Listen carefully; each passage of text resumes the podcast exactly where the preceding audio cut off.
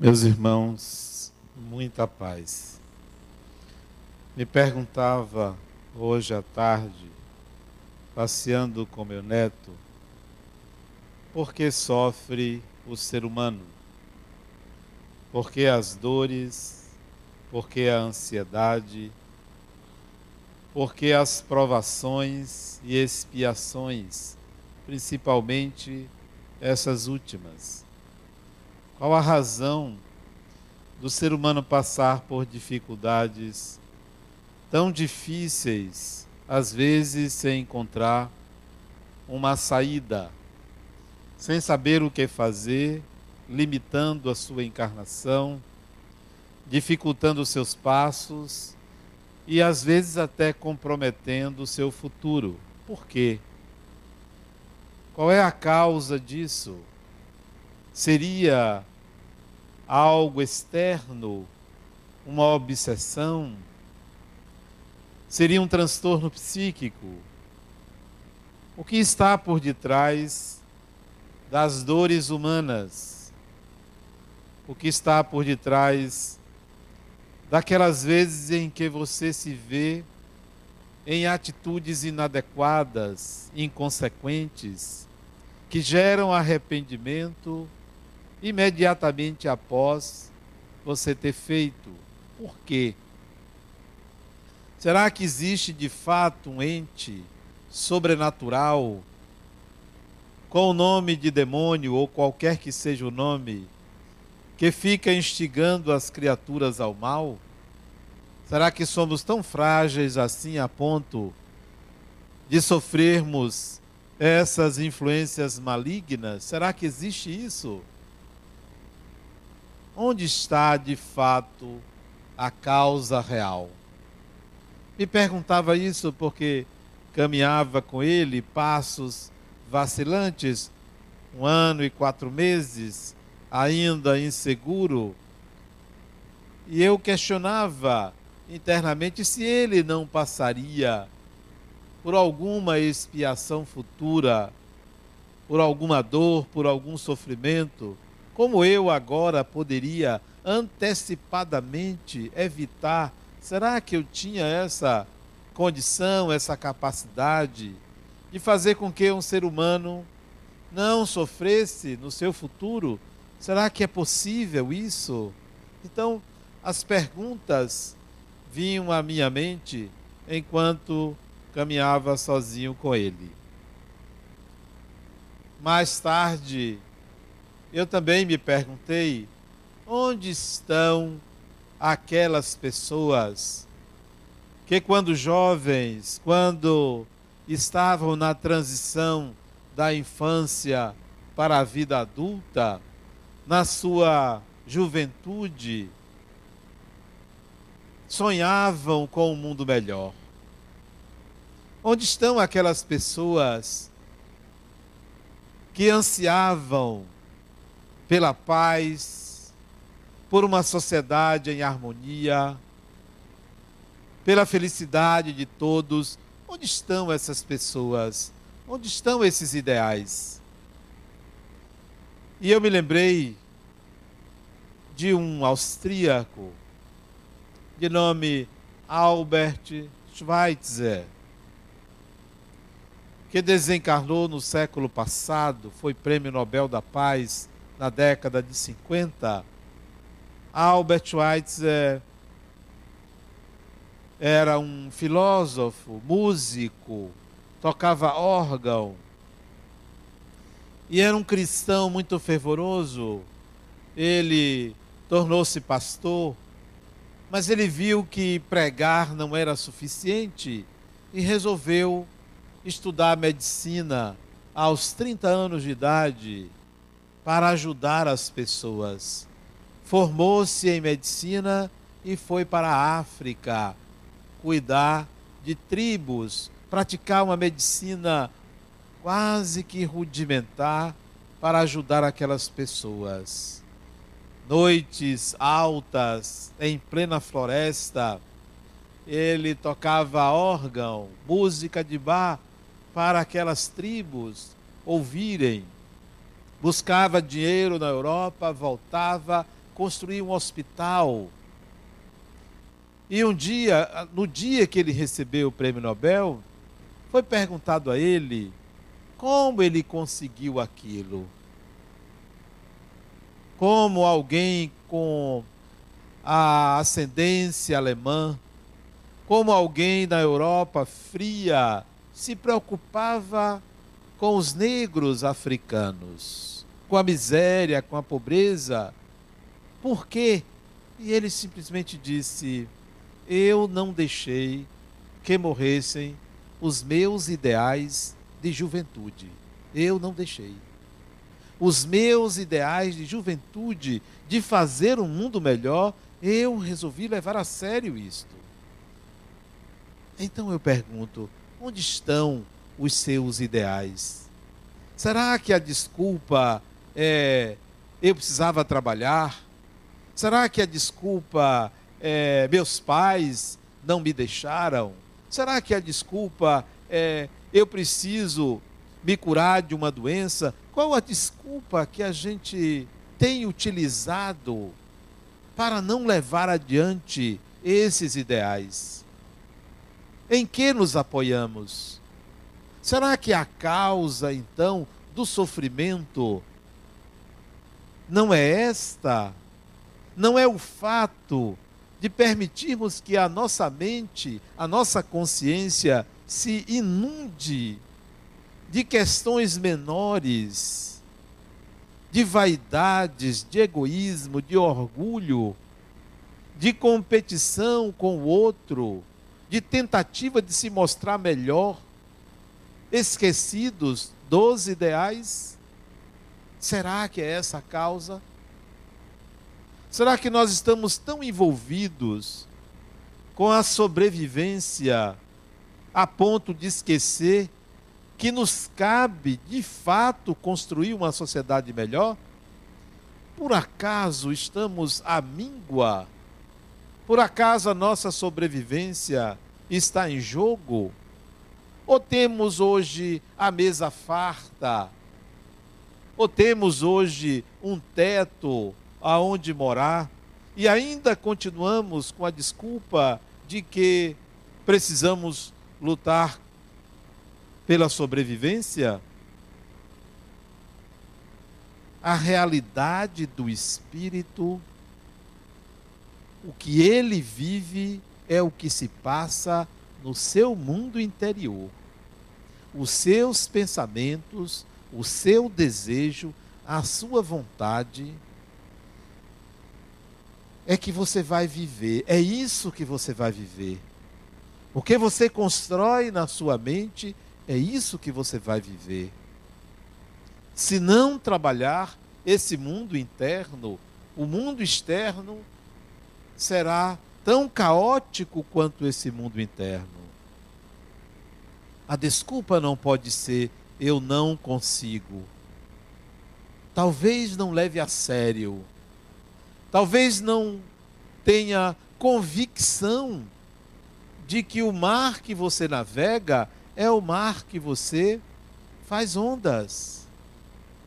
A terra que você aduba é a que faz nascer as plantações. É você quem coloca isso. Então, o sofrimento só pode ser ideia sua. A dor só pode vir de você.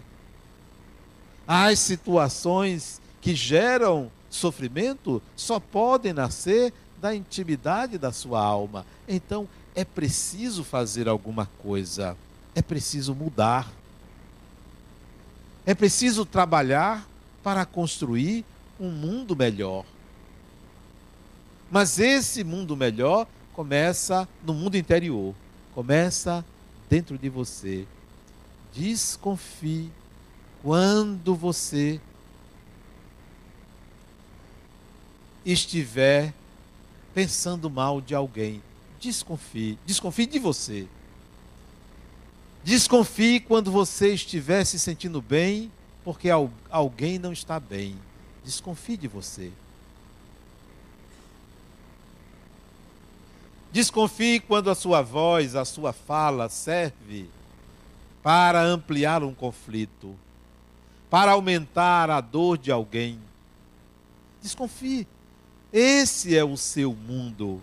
É esse mundo que você vai viver, porque é o mundo que você constrói dentro de você. O ser humano nasce na escuridão. Toda criança nasce de olhos fechados. Vai abrir os olhos gradativamente. Vai procurar a luz. Todos nós viemos da escuridão para a luz. Toda criatura busca o mundo externo para se referenciar, para dizer a si mesmo quem é. Buscamos a mãe, buscamos o pai, buscamos a casa, buscamos o nosso nome, um RG, um endereço para se legitimar, para se postular no mundo. Mas depois disso, há que fazer uma viagem para dentro. Há que descobrir como funciona a sua mente. Como você elabora as suas ideias. Esse será o seu mundo. Na primeira metade da vida, nós naturalmente queremos conquistar o mundo. Na segunda metade da vida, deveríamos fazer o inverso. Já conquistei, agora eu preciso me descobrir. Mas tem pessoas que continuam querendo conquistar o mundo, querendo as mesmas coisas na segunda metade da vida que deveriam ter adquirido na primeira metade da vida. Estão atrasadas. Somos espíritos reencarnados trazemos de novo o passado. Ele está presente em nós. Temos tendências e precisamos enxergar essas tendências para modificá-las, se for o caso, para melhorar, para evitar o sofrimento, a gente precisa enxergar essas tendências do passado e modificá-las. Porque o sofrimento humano é opcional não é obrigatório. A dor é obrigatória por causa do corpo físico. Dor é algo físico, sofrimento é algo subjetivo. A dor ninguém escapa, só se tomar anestesia. O, so, o ser humano sente dor, mas o sofrimento é opcional. É a forma como lida com a realidade, é a forma como lida com o mundo, é a forma como lida consigo mesmo. Então, o sofrimento pode ser modificado a partir da mudança do meio interno. Há muitos anos atrás, eu atendi uma mãe que queria que eu desse uma opinião sobre o filho dela. E eu disse a ela que eu não atendia crianças. Ele tinha 14 anos e ela queria uma opinião. E eu disse: Olha, eu posso ver, mas eu não vou poder acompanhar seu filho. Eu posso encaminhar alguém. E ela me trouxe o rapaz. A queixa que ela me trouxe é que ele não queria mais ir à escola. Não queria. 14 anos, não quis mais ir à escola e estava já no segundo semestre. E estava indo bem com as suas notas. Mas ele não queria mais ir à escola, como de fato não foi.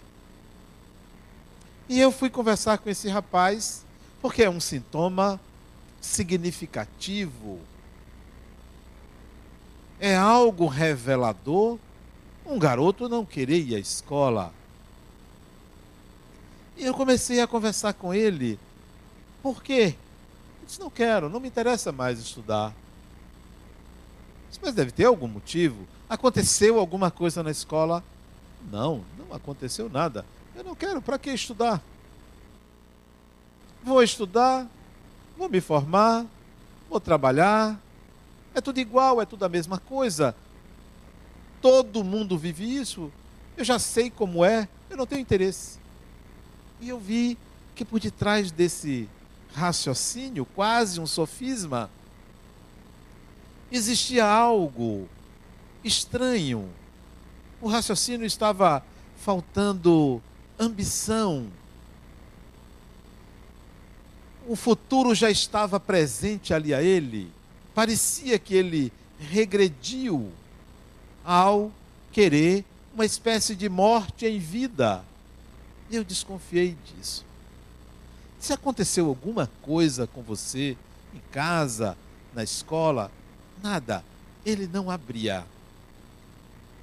Eu disse: isso deve ser um princípio de esquizofrenia. Pensamento meu. Isso é um princípio de esquizofrenia. Porque a esquizofrenia é uma doença insidiosa que a gente nota uma cisão no eu. Uma cisão no eu. Nem sempre começa pela psicose. Uma cisão no eu. O eu fica dividido.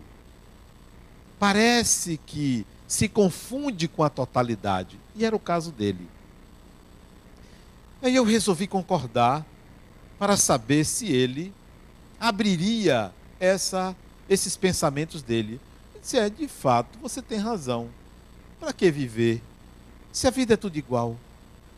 Você tem razão. Ele aí se entusiasmou e disse: é, não tem sentido. Nada tem sentido. Eu não tenho sentido. Eu não tenho sentido. E eu perguntei: quem é você? Quem é você? Ele disse: Eu não sei quem eu sou. Eu não sei. Ali se iniciava um processo de regressão.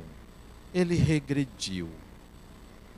Ele estava com medo do futuro.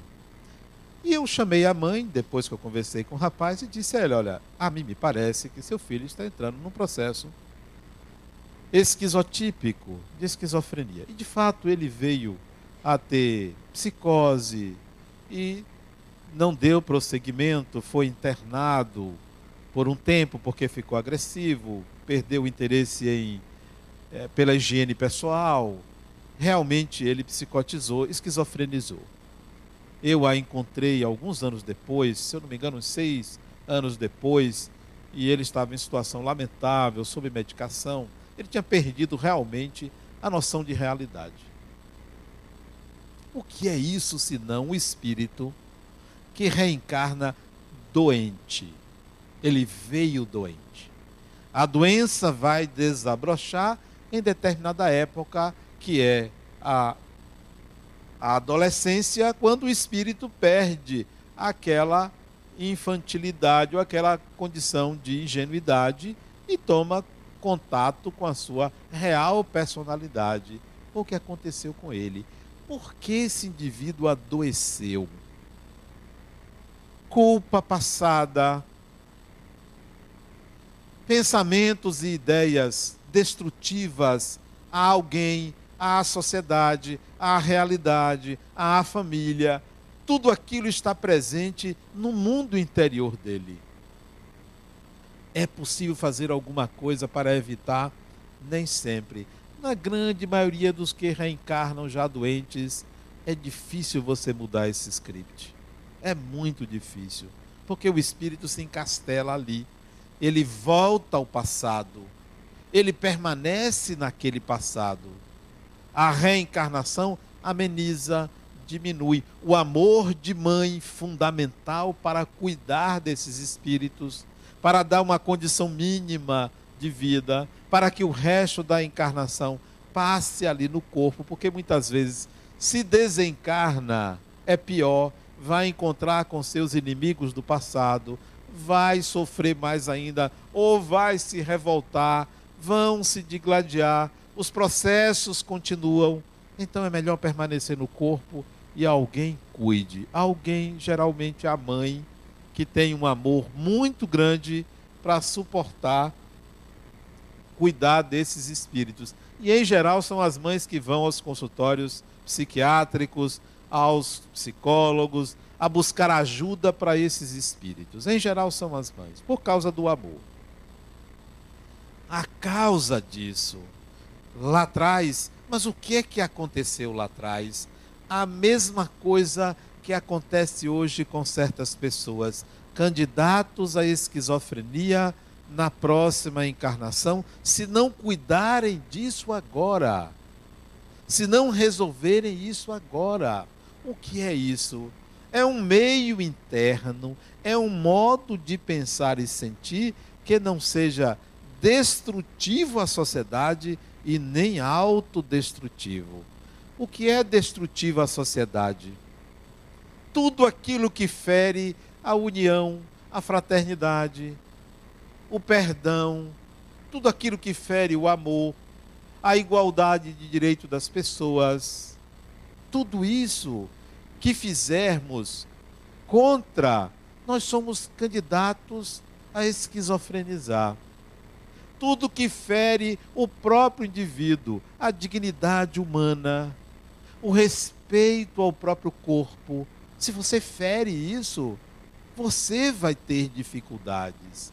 O remédio está num realinhamento, num reequilíbrio do próprio pensar.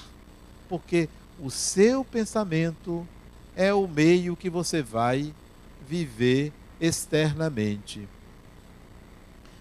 O, a, a medicina criou um catálogo chamado CID-10, Catálogo Internacional de Doenças.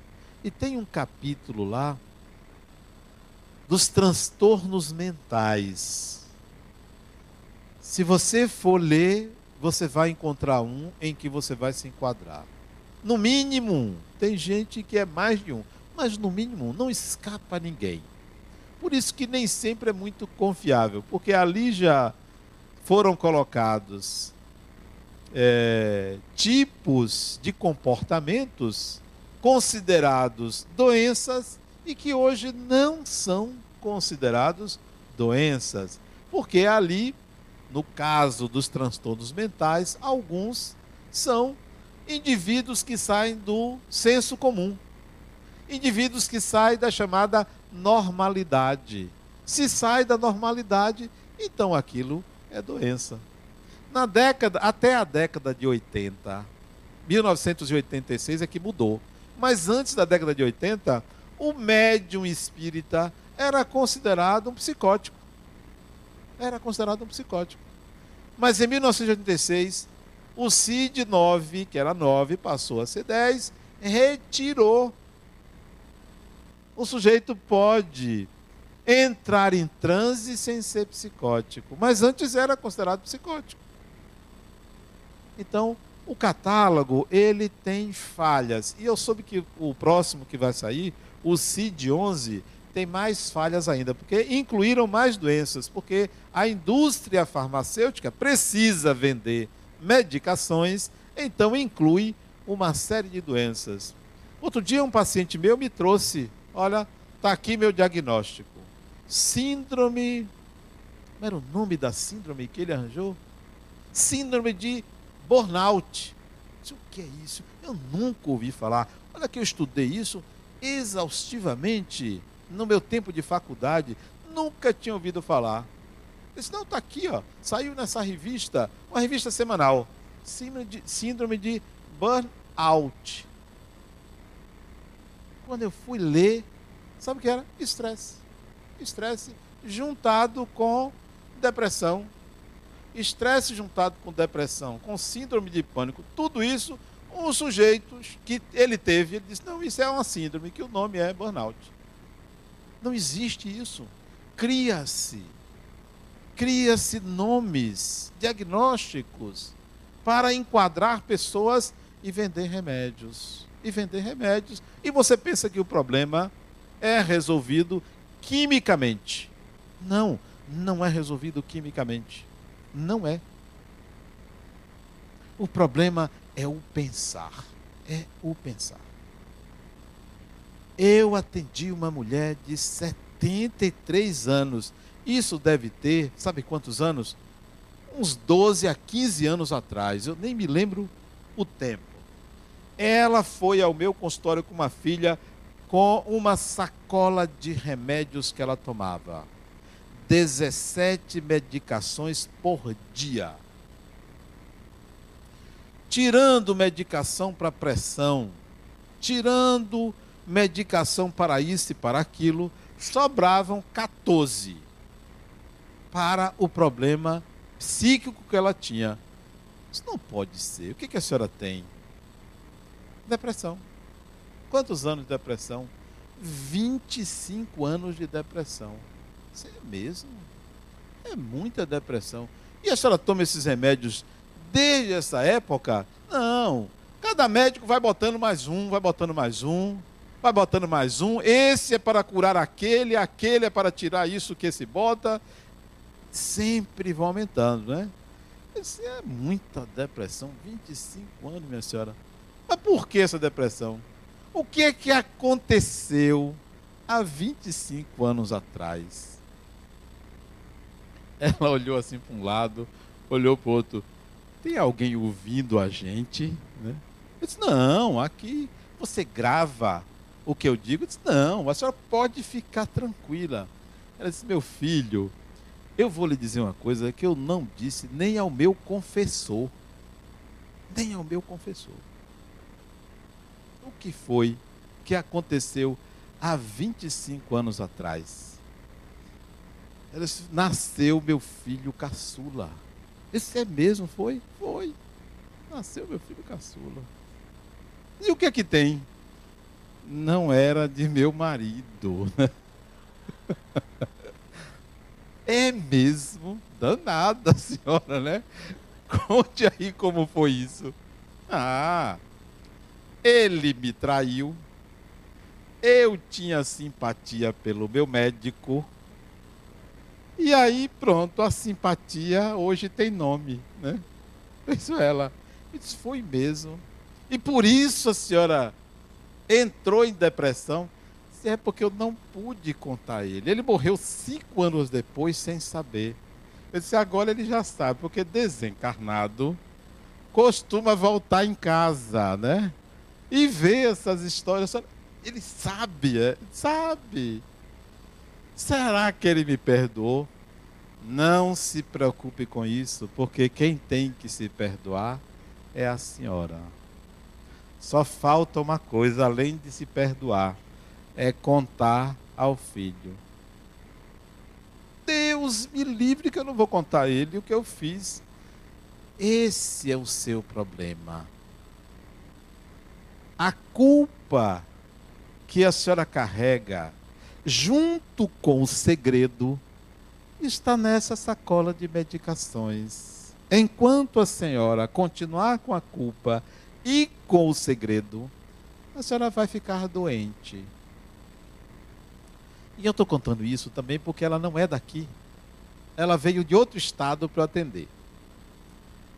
Aí ela disse: Eu não vou contar a meu filho. Conte, você não vai ver que vai ser melhor para ele, para a senhora, para todo mundo. Eu posso contar para essa minha filha que veio aqui. Eu disse: Serve, conte primeiro para ela. E ela contou. Dois dias e eu também não a vi mais, só foi uma consulta.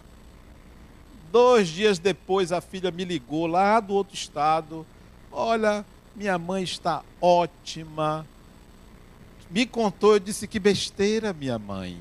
Você vê a cumplicidade da mulher, né? Cúmplice a filha, né?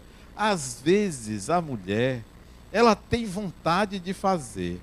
Não faz porque não pode, ou não tem oportunidade, não quer, por uma série de motivos, mas quando a amiga faz, ela até incentiva, né? Até incentiva, porque ela se projeta ali. Eu sei que a mulher largou os remédios. Mas eu não estou dizendo a vocês para fazer isso, não. Não estou dizendo, não. Agora, os remédios para a depressão, principalmente, e muitos remédios psiquiátricos existem para substituir a incapacidade de um pensar em harmonia. A incapacidade de lidar com os seus próprios pensamentos. A dificuldade de conciliar as pressões internas não são as externas, as pressões internas, as, as vontades de fugir dos pensamentos. Ah, eu não posso pensar nisso. Eu não posso pensar naquilo que aconteceu. Em frente. Você é filho de Deus. Nada vai lhe acontecer que seja contra o seu bem. Tudo que acontece com o ser humano é para o seu bem. Então não tenha medo, não fuja de enfrentar o seu passado. Não queira viver uma vida prisioneira ou prisioneiro de remédios que, na maioria, são placebo. Não resolvem. Outros não. Outros são necessários. São medicações necessárias. Me refiro a pacientes com problemas mentais. Algumas medicações são necessárias, mas a grande maioria das medicações não é necessária no caso de transtornos psíquicos. A pessoa tem ansiedade, aí vai tomar um ansiolítico. Por quê? A pessoa não consegue dormir, vai tomar um sonífero. Às vezes um anticonvulsivante para dormir. Por quê? Não suporta o que se passa na sua consciência. Não sabe lidar com os próprios pensamentos que construiu. Mas na hora de falar das pessoas, na hora de incentivar alguém a uma prática equivocada, sabe fazer isso. Na hora de juntar o coro para acusar alguém, sabe fazer isso. Mas na hora de dormir, vai tomar um remédio. Para quê? Para criar um sono artificial, para prejudicar o seu corpo, para envelhecer mais rápido, porque envelhece mais rápido, e para atingir o perispírito. Chega no mundo espiritual aceso, porque não tem a medicação. Quando desencarna, vai ficar acordado o tempo todo. O tempo todo, vendo o que quer e o que não quer, porque não sabe dormir. Olha, eu deito, é cinco segundos. Não, cinco segundos é muito. Dois segundos apago. Costumo dizer à minha esposa: não devo a ninguém. Quer dizer, tem umas dívidazinhas aí, mas nada que não possa ser pago, né? Ela às vezes tem dificuldade de dormir, eu disse, isso é pecado, né? Isso é pecado, você tem muito pecado, né? Gente, vai deitar, não tem que pensar no que aconteceu durante o dia. Tem gente que vai fazer balanço do que aconteceu durante o dia, o que fez. Não tem que pensar no que vai fazer no dia seguinte, isso é quando estiver em pé. Deitou, não tem dia anterior, nem dia seguinte, nem dia atual. Deitou, vá para o reino da fantasia. É hora de fantasiar. E aí eu fantasio. E aí me empolgo com a fantasia que não tem para ninguém. Você dorme, dorme, dorme e alguém tem que me acordar, porque senão acorda. Por isso que eu só acordo com despertador.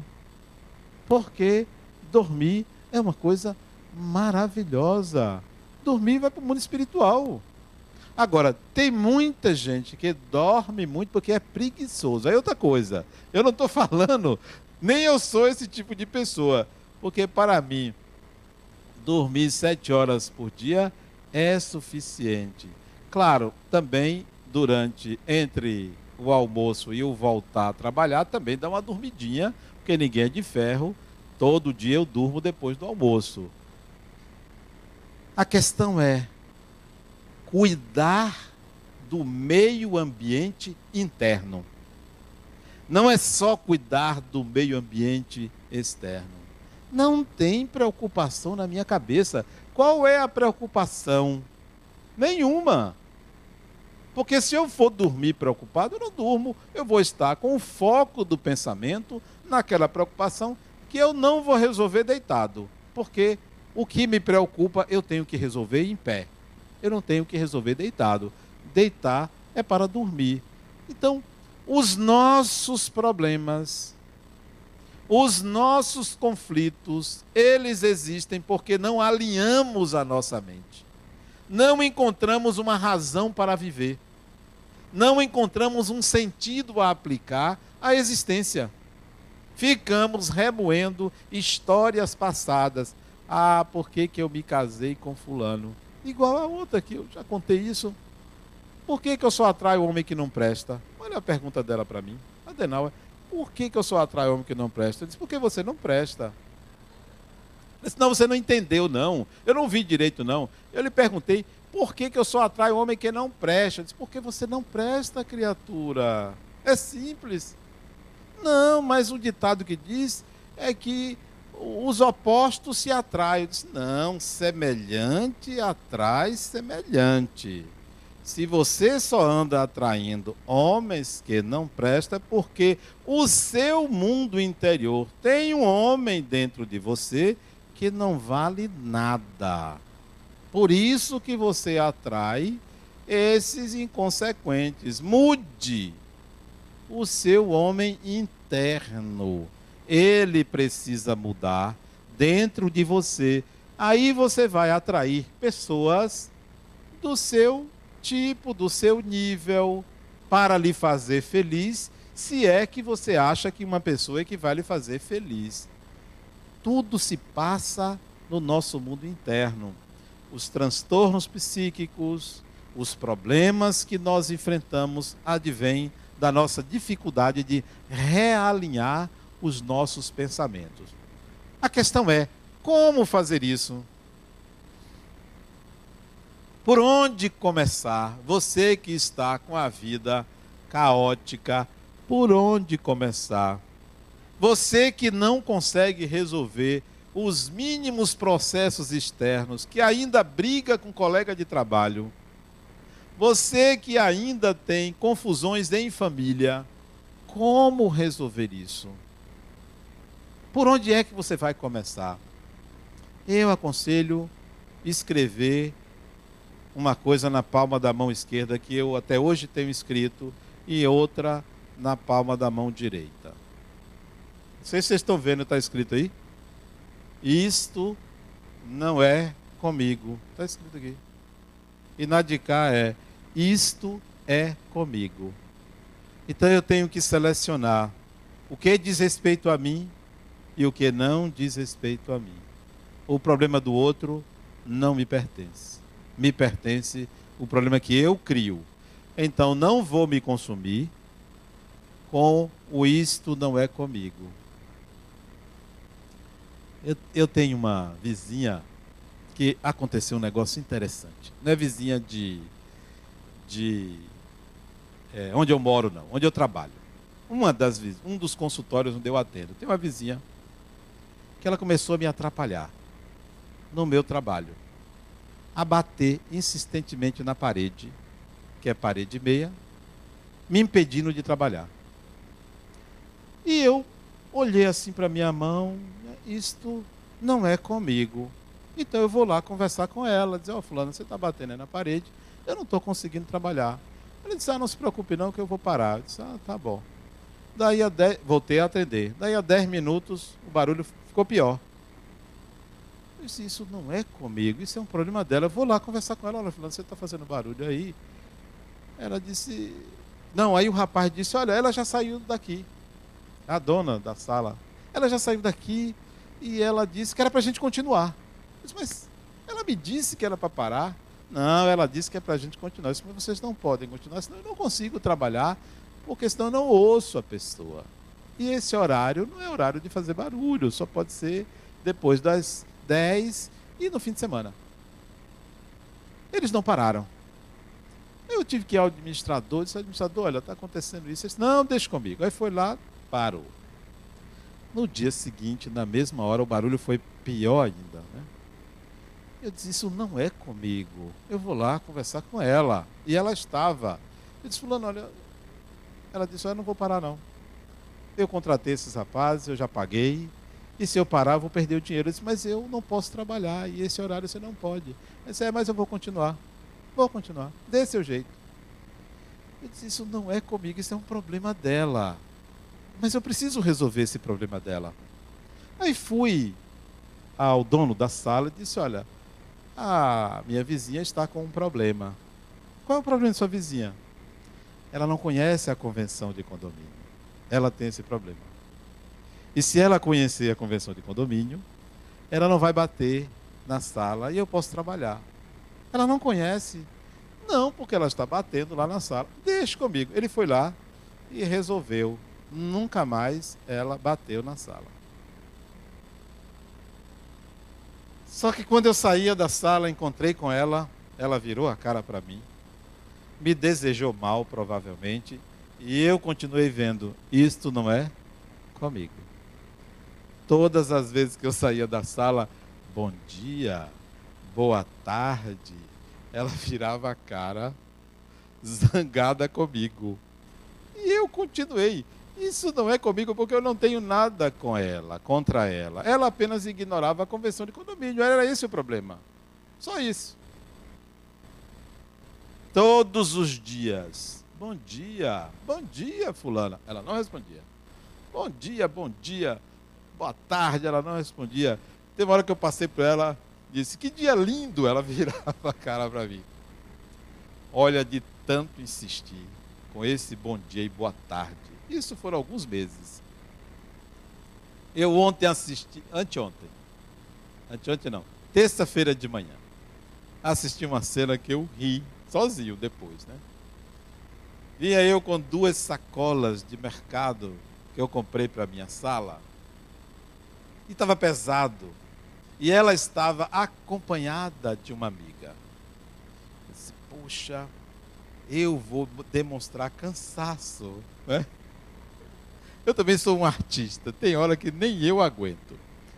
Demonstrei cansaço, aí a amiga dela disse assim: O senhor quer ajuda? Não teve jeito para ela senão. Eu também ajudo. Eu disse: Ah, obrigado, pegue aqui, né? E aí conversei com ela, parei para conversar, conversamos. Quando foi hoje de manhã, encontrei com ela, bom dia, e ela, bom dia. Ganhei o dia. E eu disse a ela, ganhei o dia com esse seu bom dia. Sabem por quê? Porque isto não é comigo. Isto é um problema dela. Eu não tenho razão nenhuma para ter raiva da ignorância do outro. Nenhuma razão. Quando é comigo, é quando eu faço. Aí é comigo. Me diz respeito. Eu preciso aprender. Eu preciso modificar. Mas quando não é comigo, eu posso fazer alguma coisa. Eu posso agir de tal maneira que o outro perceba o seu próprio equívoco. Comece por aí a separar o que é causado por você e o que é causado pela ignorância do outro.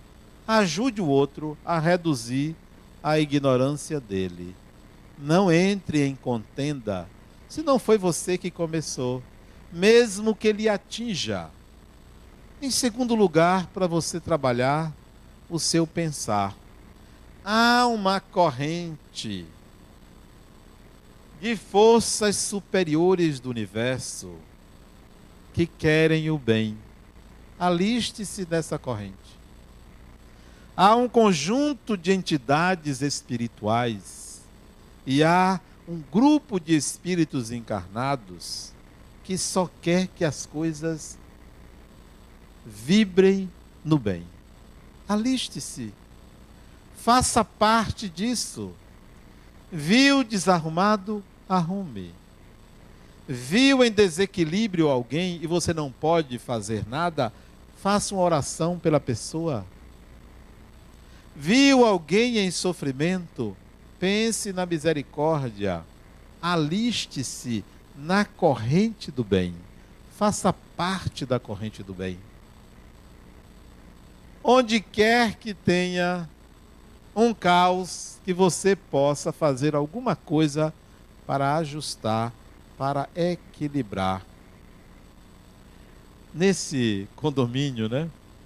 O administrador me procurou e disse: Senhor Adenauer, O senhor tem a convenção que o senhor falou? Eu disse: Não tenho. O senhor gostaria de ter? Eu disse: Gostaria. E aí ele me conseguiu uma cópia da convenção. E eu, porque eu pedi ao administra, ao dono da sala que distribuísse para todos a convenção, para todo mundo saber. Porque viver em condomínio é preciso você é, seguir regras, regras coletivas. E quando ele me procurou hoje para me perguntar se eu tinha, eu disse: não, não tinha não. Eu quero. Até para ele aprender que quando a gente quer fazer uma coisa bem feita, a gente deve focar, botar energia em tudo que deve ser bem feito. E isso faz parte da corrente do bem. Queira fazer as coisas bem feitas, quando é para você e principalmente quando é para todos. Faça bem feito. Viu uma coisa que está inadequada? Comece pensando que você pode ser um fator de equilíbrio. Isso é pensar no bem. Isso começa a realinhar os seus pensamentos. Isso lhe dá até credibilidade espiritual, porque ninguém vai entregar uma empreitada a uma pessoa desorganizada, a uma pessoa que não sabe equilibrar seus pensamentos. Tem gente que quer ajudar, mas não sabe como, porque precisa de ajuda. Se você não sabe como ajudar, é porque você precisa de ajuda. Se você sabe como ajudar, então é o outro que está precisando de ajuda. Olha, eu queria fazer alguma coisa aqui. Pense em se ajudar, porque aqui quem mais precisa é quem está ajudando os outros. Então, se ajude. Ah, eu quero, eu vim para ter uma missão na terra. A sua missão é se equilibrar. Primeiro você tente alinhar os seus pensamentos às suas ideias. Se você tem um pensamento fixo, destrutivo, autodestrutivo, você precisa de ajuda. Você precisa buscar reequilibrar isso. E o reequilíbrio é aliste-se no bem, queira o bem. Em terceiro lugar, deixe de pensar, deixe de querer se salvar. Porque tem gente que só quer se salvar eu preciso me salvar. Deixe de pensar que por ter feito uma coisa errada, você vai precisar fazer uma coisa certa. Porque fez o mal, precisa fazer um bem. Deixe de pensar assim. Se você fez o mal, está feito. Pense em fazer o bem, porque é bom fazer o bem, não é para equilibrar o mal que você fez. O universo não funciona assim. O universo funciona na base da misericórdia. É sempre algo melhor que vem. É sempre algo positivo que vem. Até as doenças, elas vêm para equilibrar o espírito que continua em desalinho. Para evitar então os transtornos psíquicos, o melhor é você não querer se salvar. Eu quero equilibrar minha mente. A nossa consciência funciona sempre querendo o equilíbrio externo. Cuidado com essa vontade do equilíbrio só externo. O equilíbrio tem que ser interno. Eu tenho que pensar no bem. Eu tenho que querer o bem. E se eu pensar no mal, eu não tenho que temer o mal, eu tenho que entender o mal, mas equilibrar a minha mente. Então, não se preocupe em salvação. Não se preocupe no mal feito, se preocupe com o bem que você pode fazer. Se preocupe com a harmonia que você pode implantar, que você pode realizar. Se preocupe com isso. Não olhe para o passado fazendo um exame uma, um balanceamento da sua vida. Ah, eu vou ver se eu sou melhor do que ontem. Sempre o espírito é melhor hoje do que ontem. Sempre, nem precisa fazer esse balanço. Você pode fazer até um balanço para avaliar novas formas de agir, mas não porque você precisa estar sempre fazendo esse exame de consciência. Cuidado com o exame de consciência quando lhe coloca para baixo, quando lhe coloca num estado de inferioridade. Pense assim: olha, eu sou filho de Deus, eu preciso evoluir, eu vou aprender mais, eu vou crescer mais, eu não tenho que me preocupar com o mal que eu fiz, eu tenho que me preocupar daqui para frente. E aí você vai começar a alinhar os seus pensamentos. Uma outra coisa que você pode fazer para alinhar os seus pensamentos. Eu gosto muito de filmes, de cinema. Gosto muito de cinema. Gosto muito de, de assistir filmes. Os filmes são como livros. Eles trazem é, ensinamentos profundos a gente. E tem vários filmes assim memoráveis. E há anos atrás eu assisti a um filme que era a história de duas irmãs. O, o título do filme é Razão e Sensibilidade. Quem não assistiu, eu aconselho a assistir esse filme. É um filme antigo, deve ter talvez uns 15 anos atrás, 12 anos atrás. Razão e sensibilidade. É a história de duas irmãs. Você pode ver as polaridades, as suas polaridades. Quando a razão fala mais alto e quando o sentimento quer o lugar. E o filme mostra que é preciso equilibrar esses dois vetores do nosso pensar. Uma pessoa muito racional é uma pessoa que empobrece a sua vida emocional. Uma pessoa muito sentimento é uma pessoa muito instintiva, que perde oportunidades de criar novas formas de viver. É preciso equilibrar. Então, para alinhar os seus pensamentos, equilibre razão e sentimento. Nenhuma nem outra, mas as duas polaridades atuando sempre em nossa vida. Para alinhar os pensamentos, tem algo também que eu aconselho, que é a questão espiritual. Quem aqui nunca conversou com um espírito desencarnado conscientemente, levante o braço. Nunca conversou, levante o braço. Nunca conversou conscientemente com um espírito desencarnado. Pois podem baixar porque vocês já conversaram sim. Já. Todos nós conversamos com desencarnados. Todos nós. Porque todos nós passamos por influências espirituais.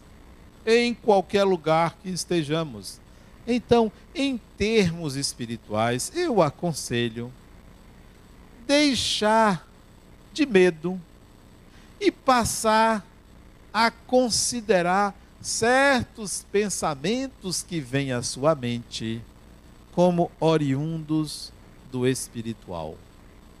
Para discernir entre os pensamentos que são seus, que vêm do inconsciente, que vem da consciência dos pensamentos de espíritos,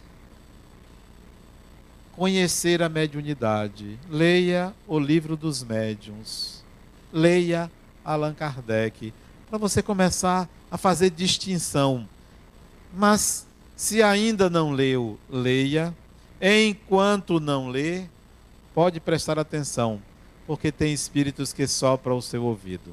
E se forem sopros inadequados, não tenham medo não.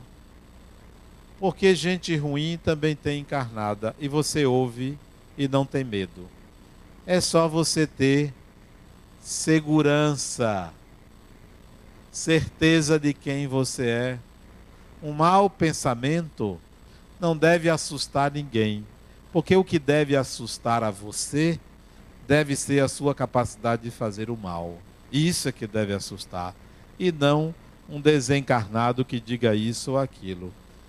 É, selecione os pensamentos e atue da melhor forma para você e para a coletividade. Então, em termos espirituais, para alinhar a sua mente, ligue-se ao espiritual.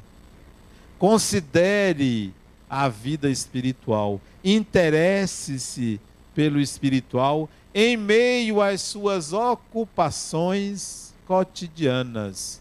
Porque se Deus deu a um passarinho a comida de todo dia, que dirá a nós humanos? Muita paz.